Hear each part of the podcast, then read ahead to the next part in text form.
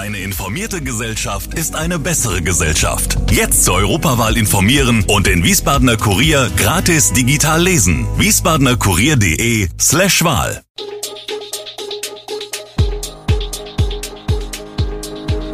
Gude, unser morgendliches News Update. Das Wichtigste aus Wiesbaden für Sie im Überblick.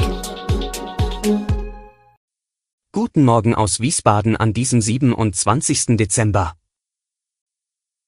Kleine Unfälle sorgen für lange Staus, 29-Jähriger mit Messer verletzt und Ziel von 30 Millionen Impfungen erreicht. Das und mehr gibt es heute für Sie im Podcast. Was passiert, wenn die hoch ansteckende Omikron-Variante auch vermehrt auf die kritische Infrastruktur der Stadt Wiesbaden übergreift? Was also, wenn es viele Krankheitsfälle bei Feuerwehr, Rettungsdiensten, Stadtpolizei und den Entsorgungsbetrieben gibt? Bei der Berufsfeuerwehr sind wegen der Corona-Pandemie die drei Wachen strikt voneinander getrennt, es gebe ein Betretungsverbot. Es gibt feste Gruppen, die zusammenarbeiten. Wenn die Inzidenzen steigen, werden wir auch die Leitstelle von den Einsatzbeamten trennen, sagt der stellvertretende Leiter Andreas Kleber. Gut vorbereitet sieht sich auch SW-Versorgungschef Jörg Köhler. Wir sind absolut systemrelevant, weil wir uns um die Bereitstellung von Strom, Wasser, Gas- und Straßenbeleuchtung kümmern. Das sei den Beschäftigten bewusst, bei den 850 Mitarbeitenden liegt die Impfquote bei 93 Prozent. Kleine Ursache, große Wirkung, zwei Auffahrunfälle auf der A3 zwischen Breckenheim und Autobahnkreuz Wiesbaden haben am Sonntagmittag für erhebliche Behinderungen gesorgt. Autos stauten sich auf einer Länge von bis zu 12 Kilometern, bestätigt die Autobahnpolizei auf Nachfrage. Gegen 13.30 Uhr war ein erster Unfall gemeldet worden. Es folgte ein weiterer. Eigentlich nur zwei kleine Begebenheiten, aber angesichts des hohen Verkehrsaufkommens hatten sie doch große Auswirkungen, so die Autobahnpolizei. Am Nachmittag des zweiten Weihnachtsfeiertages nahm die Staulänge wieder ab. Am Morgen des zweiten Weihnachtsfeiertages ist in der Moritzstraße ein Mann mit einem Messer verletzt worden. Wie die Polizei mitteilte, kam es gegen 5 Uhr zu dem Vorfall in der Wiesbadener Innenstadt. Der 29 Jahre alte Wiesbadener ist nach einem Gastronomiebesuch mit einem 22-Jährigen in Streit geraten. Während der Auseinandersetzung zückte der Jüngere ein Messer und fügte dem 29-Jährigen mehrere Stich- und Schnittverletzungen an Oberkörper und Rumpf zu. Der Verletzte kam in ein Krankenhaus. Nach aktuellen Informationen bestehe keine Lebensgefahr, so die Polizei.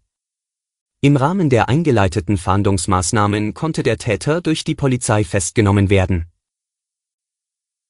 Wir blicken auf den Sport. Noch sind die Drittliga-Fußballer des SV Wien Wiesbaden in der kurzen Weihnachtspause. Doch das Trainingslager des Drittligisten rückt immer näher. Vom 2. bis 9. Januar geht es für die Hessen ins spanische Oliva Nova. Dort südlich von Valencia schlug der SVWW schon mehrmals sein Wintertrainingslager auf. Das einzige Testspiel der Vorbereitung gegen den belgischen Erstligisten KV Mecheln findet auch vor Ort am Freitag 7. Januar statt. Der SVWW ist übrigens nur eines von sechs Drittligateams, die gen Süden fliegen. Vier Mannschaften zieht es in die Türkei nach Beleg. Neben dem SVWW reist der SC Freiburg zwei noch nach Spanien und zwar nach Estepona. Viktoria Berlin plant ein Trainingslager in Niedersachsen. Der TSV Havelse überlegt noch, der große Rest verzichtet auf ein Trainingslager. Die Polizei in Hessen hat sich auf mögliche Montagsspaziergänge von Gegnern der Corona-Maßnahmen an diesem Montag eingestellt. In Nordhessen sind diverse Veranstaltungen angekündigt, darunter auch in Kassel, sagte ein Sprecher der Polizei in Kassel am Sonntag. Auch in Frankfurt, Fulda, Gießen, Darmstadt und Offenbach lagen Sprechern zufolge Hinweise zu geplanten Protesten vor.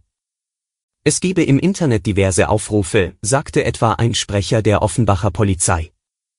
Ob die Veranstaltungen tatsächlich stattfinden, sei noch unklar. In Südhessen liegen der Polizei Wiesbaden Anmeldungen für drei Demonstrationen gegen die Corona-Maßnahmen vor, wie ein Sprecher sagte. Sie sollen demnach gegen 18 Uhr in Bad Schwalbach, Rheingau-Taunus-Kreis, Eschborn, Main-Taunus-Kreis und Bad Homburg, Hochtaunuskreis, stattfinden. Wir werden diese Veranstaltungen mit einem großen Kräfteeinsatz begleiten, sagte der Sprecher am Sonntag. Zum Abschluss blicken wir noch einmal auf das Thema Corona-Impfung. Die Bundesregierung hat ihr Mitte November gesetztes Ziel von 30 Millionen Impfungen bis zum Jahresende erreicht. Die Marke wurde am Sonntag überschritten, wie Bundesgesundheitsminister Karl Lauterbach der deutschen Presseagentur sagte. Die Booster-Kampagne in Deutschland läuft auf Hochtouren.